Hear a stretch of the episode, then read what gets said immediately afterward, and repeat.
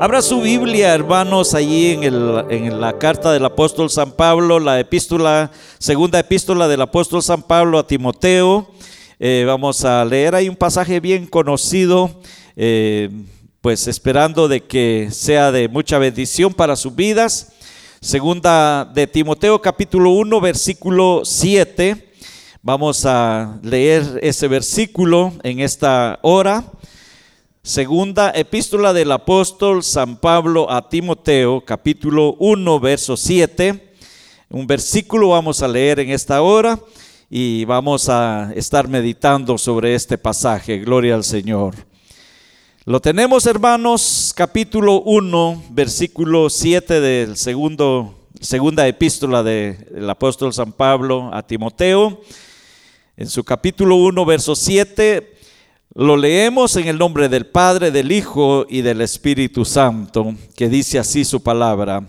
Porque no nos ha dado Dios espíritu de cobardía, sino de poder, de amor y de dominio propio. Lo vamos a repetir una vez más.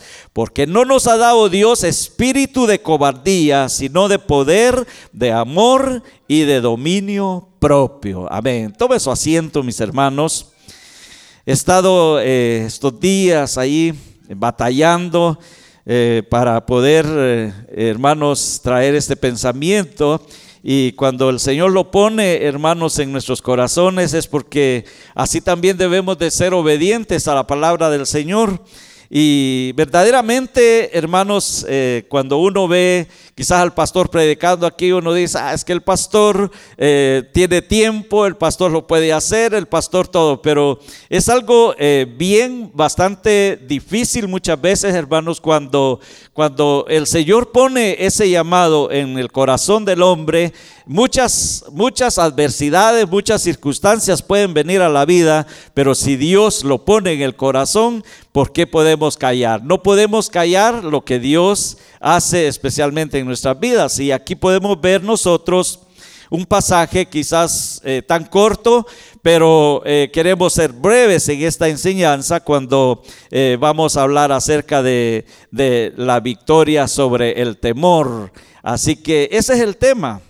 Victoria sobre el temor o cómo vencer el temor, cómo podemos nosotros enfrentar el temor, cómo podemos vivir en medio de un mundo lleno de tantas adversidades, un mundo lleno, hermano, de tanto temor, de tanto miedo, de tanta angustia, un mundo donde, hermano, se está moviendo alrededor nuestro en lo que es el miedo, el temor, la angustia, la tribulación donde, hermanos, todo, todo, todo el mundo anda con aquello, hermanos, de que qué va a pasar o que qué me va a pasar o que qué, le, eh, o qué va a suceder. Y estamos pendientes siempre, hermanos, de lo que está a nuestros alrededores. Y lo que más está predominando ahora es el temor, el temor a la muerte, el, temor a perder el trabajo, el temor a perder quizás la, la, familia, el temor de perder hijos, el, temor de, de muchas circunstancias que pueden venir a la vida. El apóstol Pablo cuando eh, habla en este pasaje está asimismo exhortando a Timoteo.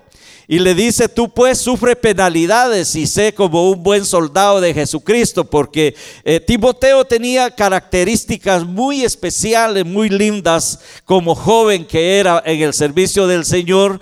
Mas sin embargo, hermanos, lo que más a él lo preocupaba o miraba quizás el apóstol Pablo era que tenía cierto temor, era muy tímido, era quizás un hermano, pero entregado al Señor, que fue instruido ah, buscando al Señor pero al mismo tiempo tenía temor. ¿Y quién de nosotros no tiene temor? Muchas veces el temor es el que nos domina, muchas veces hasta de, poderle servir al Señor. Es que yo no lo puedo hacer, es que yo saber qué voy a decir, saber cómo, cómo voy a hablar, saber cómo voy a enseñar, saber cómo, hermanos, pero cuando nosotros venimos al Señor, echamos fuera ese temor, porque el que lo venció es Jesucristo nuestro Salvador. Él ha vencido el temor y ya como hijos del Señor, hermano, ya nosotros ya no tenemos temor. ¿O todavía es esclavo del temor usted, hermano? Creo que no somos esclavos del temor. Pero más sin embargo, dejaríamos de ser humanos, dejaríamos de, de, estar en esta naturaleza que nosotros tenemos, donde sí hay temor. Muchas veces el temor, hermanos, nos hace, hermanos, ponernos a pensar. ¿O no se ha puesto a pensar usted en lo que estamos viviendo actualmente?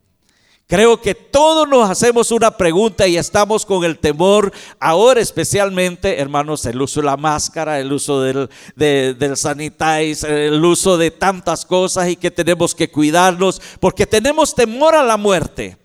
Tenemos temor, hermanos, de, de, contagiarnos. Tenemos temor, hermanos, de muchas cosas. Y el temor y el miedo predominan, hermanos, muchas veces en la vida del ser humano. Y aquí vemos nosotros que probablemente eh, a causa de su juventud, Timoteo, o su eh, como la naturaleza natural que tenía Timoteo, hermanos, estaba, era, era tímido eh, y tenía, tenía ciertas características muy especiales que el apóstol Pablo le dedicaba mucho tiempo a motivar a Timoteo donde le decía, porque eh, también sé ejemplo de los demás, procura con diligencia presentarte a Dios como obrero aprobado, que no tiene de qué avergonzarse y que usa bien la palabra de verdad, siempre una palabra de motivación, siempre el consejo de ánimo, siempre, hermanos, una palabra de aliento, siempre, hermanos, eh, el apóstol dedicó su, su vida, su ministerio a preparar siempre, hermanos, un liderazgo, a preparar siempre, hermanos, en la motivación a aquellos servidores del Señor. Y hasta ese momento, hermanos, en medio de todo lo que se estaba dando alrededor de la vida de Timoteo, en momentos difíciles, en momentos de persecución, momentos en los cuales, hermanos, quizás no era fácil servirle al Señor, no era fácil porque el hecho, hermanos, de, de someterse a buscar al Señor en medio de una persecución, hermanos, lo que predominaba más en la vida de Timoteo o cualquier otro era el temor, era el miedo. Porque hermanos, ¿quién se va a exponer muchas veces a que si lo están amenazando a muerte, si lo están, eh, si lo están hermanos poniendo entre la espada y la pared y dice, mejor no, no voy a la iglesia, mejor yo no me congrego, mejor yo no quiero hacer esto, mejor yo no quiero hacer lo otro, porque el temor muchas veces, hermanos, hace que nosotros nos estemos aislando tanto de la presencia del Señor y eso no es bueno. Eso no es bueno porque lo que eso trae, las consecuencias que trae en la vida del, creyente, hermanos, es morirnos espiritualmente. El estar muerto espiritualmente, hermanos, eso trae muchas consecuencias y repercusiones a que a la larga, cuando el Señor venga, si el Señor tardara en venir, hermanos, si el Señor nos encuentra todos llenos de temor, de miedo, hermanos, ¿a quién no tiene miedo? Si a un ratón, un ratón nos hace temblar, ¿verdad que sí? Yo me recuerdo un día en la, en, la casa de una hermana que había un ratoncito adentro y de repente ese ratón sale y, y, aquella hermana eran brincos los que daba, eran gritos los que daba, y a cualquiera lo puede, le puede pasar eso. El miedo, el temor, de que me va a morder, el miedo de que qué me va a pasar, el miedo de que ya está dentro de la casa. Hermanos, ¿cuántos muchas veces pasamos esos momentos? Y eso era lo que en estos versículos que nosotros leemos, vamos a leer, por ejemplo, el, versículo 6 que dice, por lo cual te aconsejo que avives el fuego del don de Dios que está en ti por, por la imposición de mis manos. El apóstol Pablo hermanos, como un hombre de Dios. Le decía a Timoteo, por lo cual te aconsejo que avives el fuego del, de Dios que está en ti. Hermanos, e, ese es el motivo verdaderamente. El consejo de la palabra del Señor es, hermanos, que avivemos el fuego del Espíritu Santo en nuestras vidas.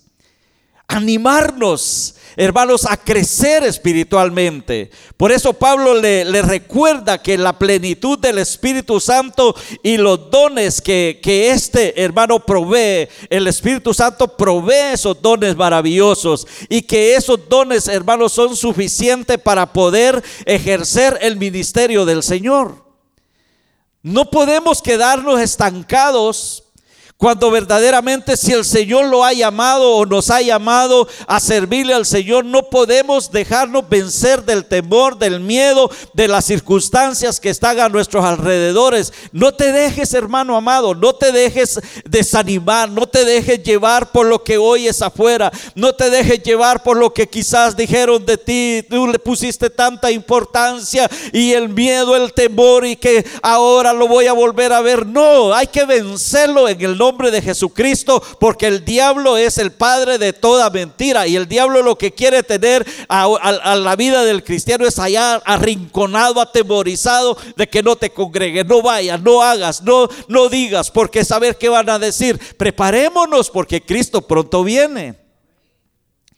Y es lo que el apóstol San Pablo le decía, no dejes y yo te aconsejo que avives el fuego del don de Dios que está en ti por la imposición de mis manos. El apóstol Pablo, hermanos, era un hombre tan sencillo, tan humilde, hermanos, de que lo llamaba Timoteo y le imponía sus manos sobre él y le decía, joven, prepárate, toma fuerzas, toma ánimo. Y usted, hermano, ¿cómo, cómo se siente? ¿Se siente motivado? ¿Se siente animado? ¿Se siente o se siente bajo el temor? ¿Se siente bajo de la amenaza? Se siente de que ya no puede, hermanos, respirar en esta vida. Hermanos, el temor es terrible.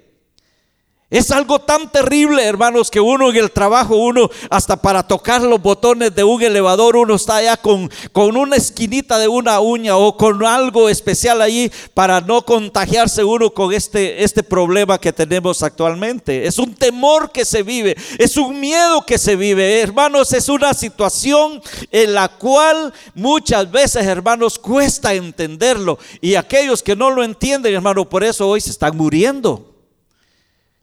Aquellos que, hermanos, no quieren, hermanos, eh, tomar una acción o buscar una solución, hermanos, vaya a ver esos hospitales cómo se encuentra la gente. Vaya a ver esos quirófanos, cómo están, hermanos, donde están, hermanos, aquellos jóvenes, niños, adultos, ancianos, hermanos, no hay edades en las cuales verdaderamente me decía una persona un día de estos, mire, me decía, en los hospitales allí asustan. Y le digo yo, ¿por qué? Me dice, porque yo estuve allí en una ocasión, me dice, con mi hijo, y yo oía ruidos, oía llantos, oía gritos y oía todo. Y le digo a mi hija, ¿y es cierto que asustan ahí en el hospital? Y me dice mi hija, sí, asustan. Y me dice, y, le digo yo, ¿y no te da miedo de trabajar ahí? No, porque verdaderamente uno tiene que acostumbrarse a oír ciertos ruidos, ciertos gritos, ciertos llantos. A veces oyen niños que a veces oyen, hermanos, cosas extrañas o se mueven cosas extrañas. Y le digo yo, bueno, gloria al Señor porque el temor lo has vencido, el miedo lo has vencido.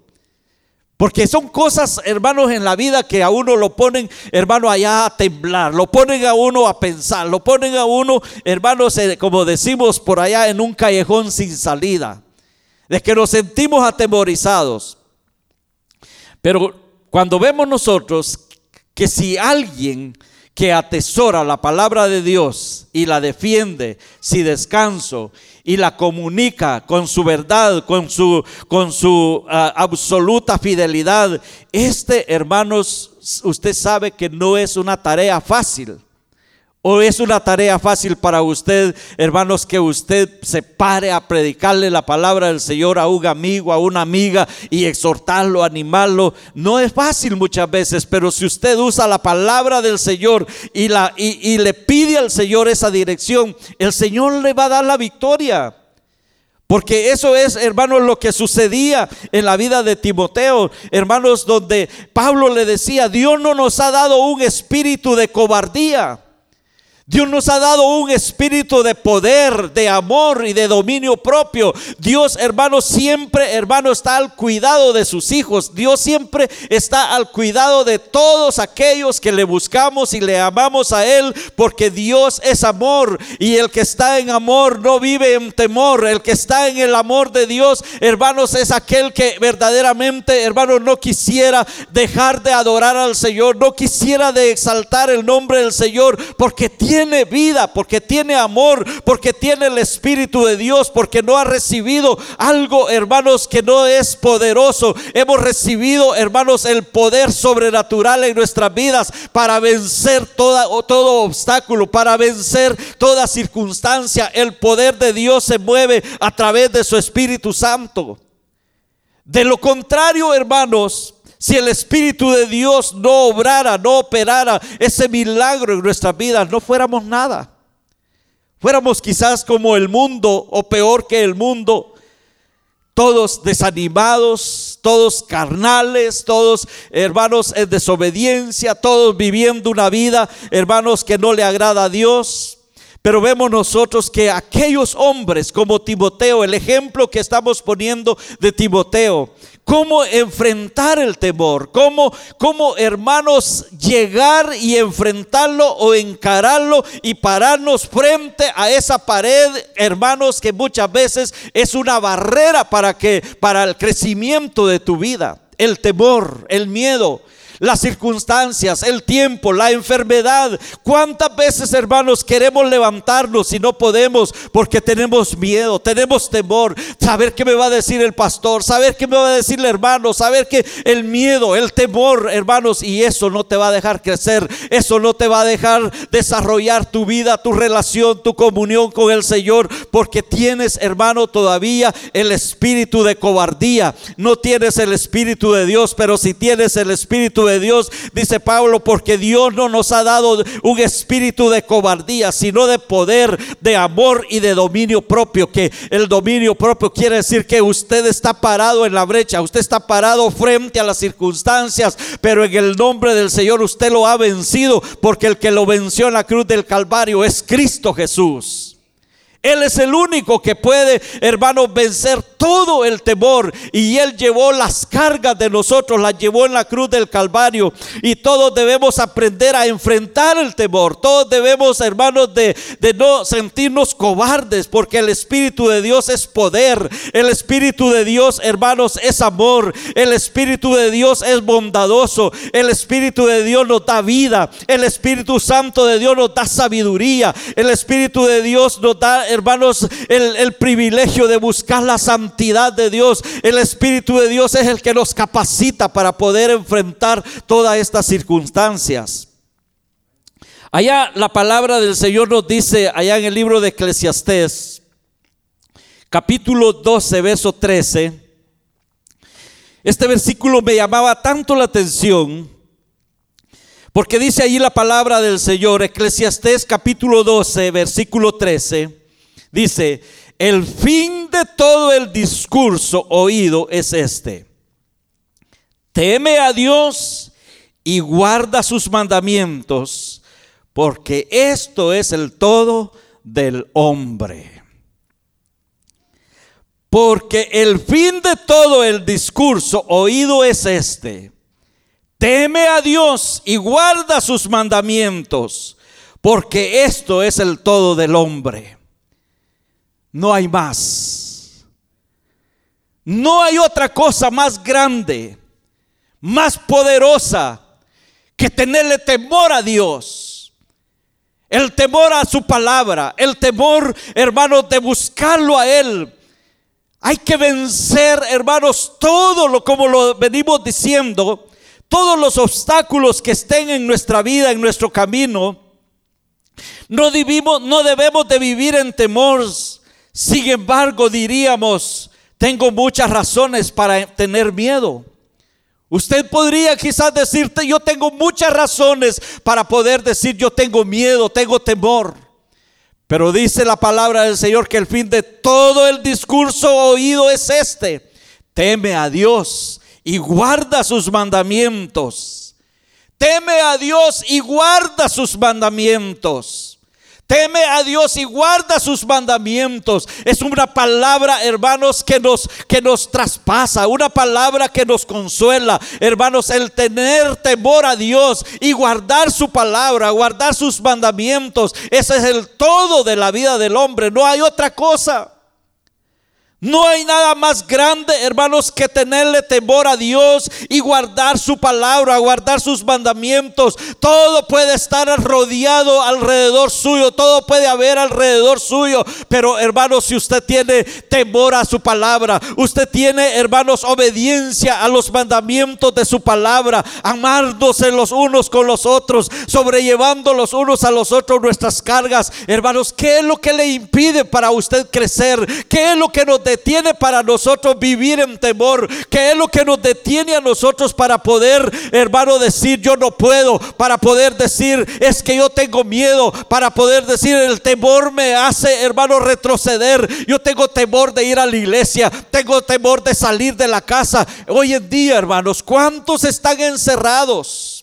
¿Hasta dónde, hermanos, se ha llegado la situación en este mundo es que, que estamos viviendo ahora, hermanos, donde las iglesias, los locales están cerrados, donde los hermanos ya los creyentes, los cristianos ya no quieren nada de Dios, donde todos, hermanos, ha llegado el temor, ha llegado el miedo, ha llegado la cobardía, ha llegado, hermanos, aquella circunstancia que no la esperábamos, nunca quizás nos imaginábamos llegar a situaciones situaciones como estas, a estas alturas, hermanos, si esto no existiera, yo creo que ya no cupiéramos en este lugar. Yo creo que quizá ya tuviéramos hasta dos servicios. ¿Por qué? Porque, hermanos, pero el temor ha hecho en la enfermedad. Este virus ha traído temor, ha traído miedo, ha traído tantas, tantas dificultades en la vida del ser humano.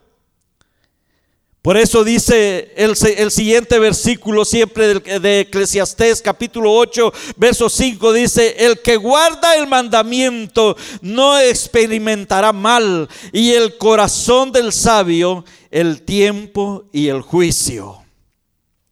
El corazón del sabio, hermanos, es el que escudriña todo el tiempo y el juicio que viene sobre la tierra.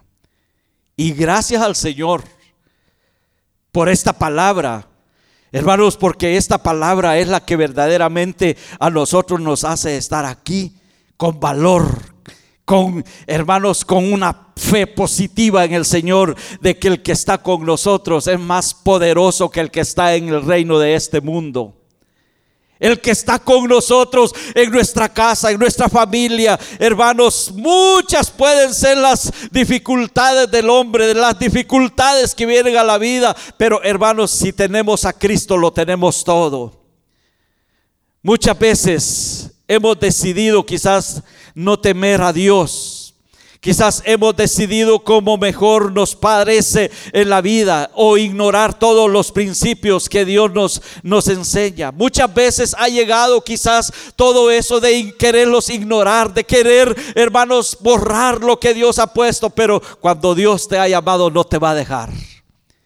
Dios siempre te va a estar hablando. Vas a estar en tu casa y si te quedas en tu casa no vas a estar tranquilo porque vas a decir, ¿cómo no estoy mejor allá en la iglesia? ¿Cómo mejor no me fui para la iglesia? Aunque esté enfermo, aunque esté quizás con muchas dificultades.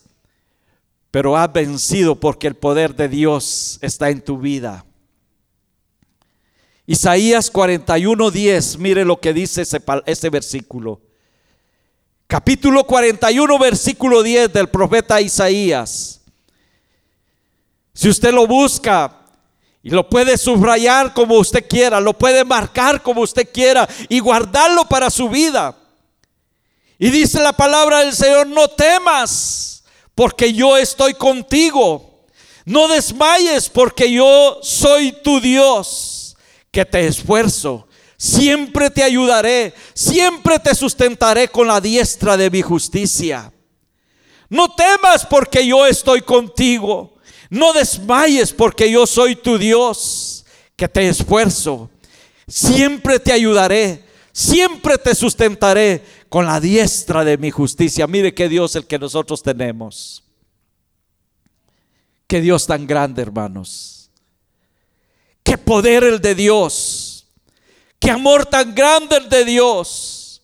Cuando él decía a su pueblo de Israel, no temas, porque yo estoy contigo, Señor, pero allá vienen, Señor, allá están ya para meterse detrás de nosotros en el, en el, para cruzar el mar, Señor, que nos vamos a morir, nos van a matar. El Señor les dice, no temas, porque yo estoy contigo. No desmayes, porque yo soy tu Dios. Hermanos, ese Dios maravilloso, ese sigue siendo el mismo para usted y para mí. Ese Dios que estaba con su pueblo de Israel allá cruzando el mar, hermanos, allá atravesando el desierto. Ese mismo Dios es el que está con nosotros y el que nos dice, no temas porque yo estoy contigo, no desmayes porque yo soy tu Dios que te esfuerzo, siempre te ayudaré. Esa es una promesa del Señor. Ese no dice solamente te voy a ayudar cuando estás en temor, en, en tribulaciones, sino que Él dice, siempre te ayudaré, siempre te sustentaré. Quiere decir que no hará falta el alimento en tu casa no hará falta el alimento en este lugar, no hará falta su palabra en este lugar, no hará falta ese consejo que Dios tiene para nuestras vidas, porque Él siempre tiene cuidado de sus hijos. Él, hermano, siempre dice, nos sustentará con la diestra de su justicia. Él nos abrazará. Él es un Dios de amor, un Dios de poder, un Dios, hermanos, que nunca nos va a dejar desamparados, como dice la palabra del Señor en el libro de los Salmos, que aunque andemos en valle de sombra de muerte, no temeremos mal alguno, porque tú estarás conmigo. Tu vara y tu callado, dice su palabra, me infundirán aliento. ¿Qué quiere decir eso? De que Dios estará contigo. Dios siempre no nos abandonará. Dios nunca nos va a dejar, aunque estemos pasando momentos difíciles. Sé que son momentos de mucho dolor, quizás pérdida de familiares, quizás pérdida de sus padres, quizás pérdida de un hijo, quizás pérdida de un familiar amado. Pero hermanos, Dios nunca lo va a dejar, nunca lo va a desamparar. Dios siempre va a estar con tu vida. Dios siempre nos va a abrazar, Él nos va a consolar, Él nos va a brindar siempre sus caricias, hermanos, para que nosotros nos levantemos y recobremos esa fuerza, porque Él es nuestro pronto auxilio, Él es nuestra fortaleza, Él es quien nos sustenta en los momentos quizás donde no hay pan, Él no va a dejar que tú te mueras de hambre. Él siempre va a proveer lo necesario para tu vida, para tu familia, para tus hijos, para nuestra familia. Él siempre nos abrazará. Él nos sustentará con la diestra de su justicia. Él nunca nos va a dejar porque Dios no es hijo de hombre para que mienta. Él siempre va a estar con nosotros. Es la promesa que el Señor tiene para nuestras vidas. Por eso Pablo le decía a Timoteo, Dios no, no nos ha dado un espíritu de cobardía, sino que nos ha dado un espíritu de poder, de amor, de dominio propio, porque teniendo el amor echamos fuera el temor en el nombre de Jesucristo. El poder de la palabra del Señor, hermanos, es la que nos hace más que victoriosos en nuestro caminar. No hay tiempo para, para estar con una vida tímida o cobarde. No es tiempo para estar durmiéndonos, hermanos, en una vida espiritual frívola, sin sabor, una vida llena de, de tantas vicisitudes quizás en nuestro caminar. Por eso la palabra del Señor dice que Dios nos ha dado también espíritu de amor. Es nuestro amor para con Dios, para con los que echan fuera el temor. Él nos hace dispuestos siempre a darnos por Cristo esa, esa, esa, esa bendición, no importa cuál sea el, el, el, coste que tenemos que pagar, si tenemos que pagar hasta con la vida, hermano, no importa. Por eso Pablo le decía a Timoteo, esfuérzate, sé valiente, no temas ni desmayes, porque yo siempre sabemos de que Dios va a estar contigo, Dios no te va a dejar y aunque estemos hermanos allá, quizás ya a punto de morir, quizás que estemos ya a punto, hermanos, de que nos quiten quizás el oxígeno, no importa, Dios no te va a dejar porque Dios ve tu corazón, Dios ve tu vida, Dios ve tu disposición que siempre, hermanos, te has esforzado y has sido valiente en buscar al Señor. Allá en Primera de Juan capítulo 4 versículo 18. Dice la palabra del Señor ahí en ese versículo, en el amor no hay temor, sino que el perfecto amor echa fuera el temor, porque el temor lleva en sí consigo el castigo de, de donde el que, el que teme no ha sido perfeccionado en el amor. En el amor no hay temor, sino que el perfecto amor echa fuera el temor. Que se nos quede esos versículos. Que en el amor dice no hay temor, sino que el perfecto amor echa fuera el temor. Porque el temor lleva en sí castigo, de donde el que teme no ha sido perfeccionado en el amor. Quiere decir de que aquel que vive en temor no se ha perfeccionado el amor de Dios en su vida. Pero si está el verdadero amor, el perfecto amor echa fuera el temor. Si tan solamente nosotros le abrimos esa puerta al Espíritu Santo de Dios, Dios no te va a dejar desamparado, hermano. Dios siempre cuidará de tu vida, de mi vida. Él cuidará de nuestros hijos. Él nos cuidará en muy difíciles quizás que sean las circunstancias de nuestro caminar. Pero el amor lo ha vencido todo. Dice allá en San Juan 14, 27, con el cual termino en esta hora. Dice la palabra del Señor, la paz os dejo, mi paz os doy. Yo no os la doy como el mundo la da. No se turbe vuestro corazón, ni tenga miedo. San Juan 14, 27. Márquelos en su Biblia. Lléveselos en su corazón. La paz os dejo, dijo Jesús, mi paz os doy. Yo no os la doy como el mundo la da. No se turbe vuestro corazón ni tenga miedo. ¿Qué significa eso?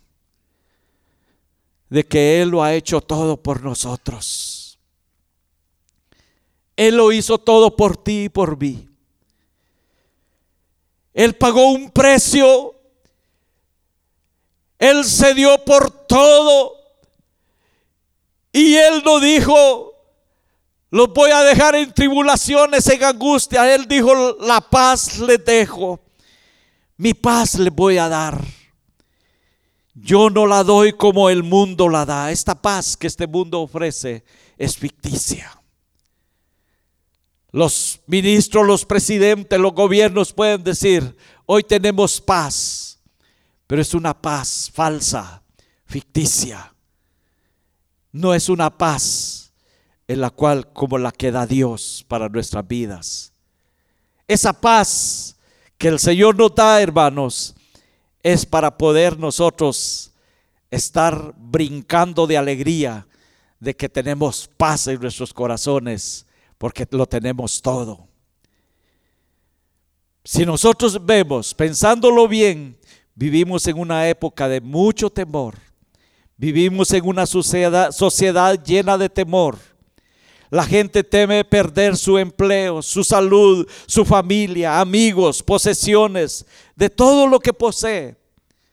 Pero la paz de Cristo lo llena todo en nuestros corazones. Y eso es, hermanos, lo que el Señor ponía en mi corazón, de que aprendamos a depender de su infinita misericordia del Señor. Cuando Él le decía a su pueblo, no temas porque yo estoy contigo. Qué maravilloso, no desmayes porque yo soy tu Dios. Yo soy tu Dios que te esfuerzo. Siempre te ayudaré, siempre te sustentaré con la diestra de mi justicia. Ese Dios el que está con nosotros. Ese Dios es el mismo de ayer, de hoy y por todos los siglos. Qué maravilloso. Pongámonos en pie en esta hora.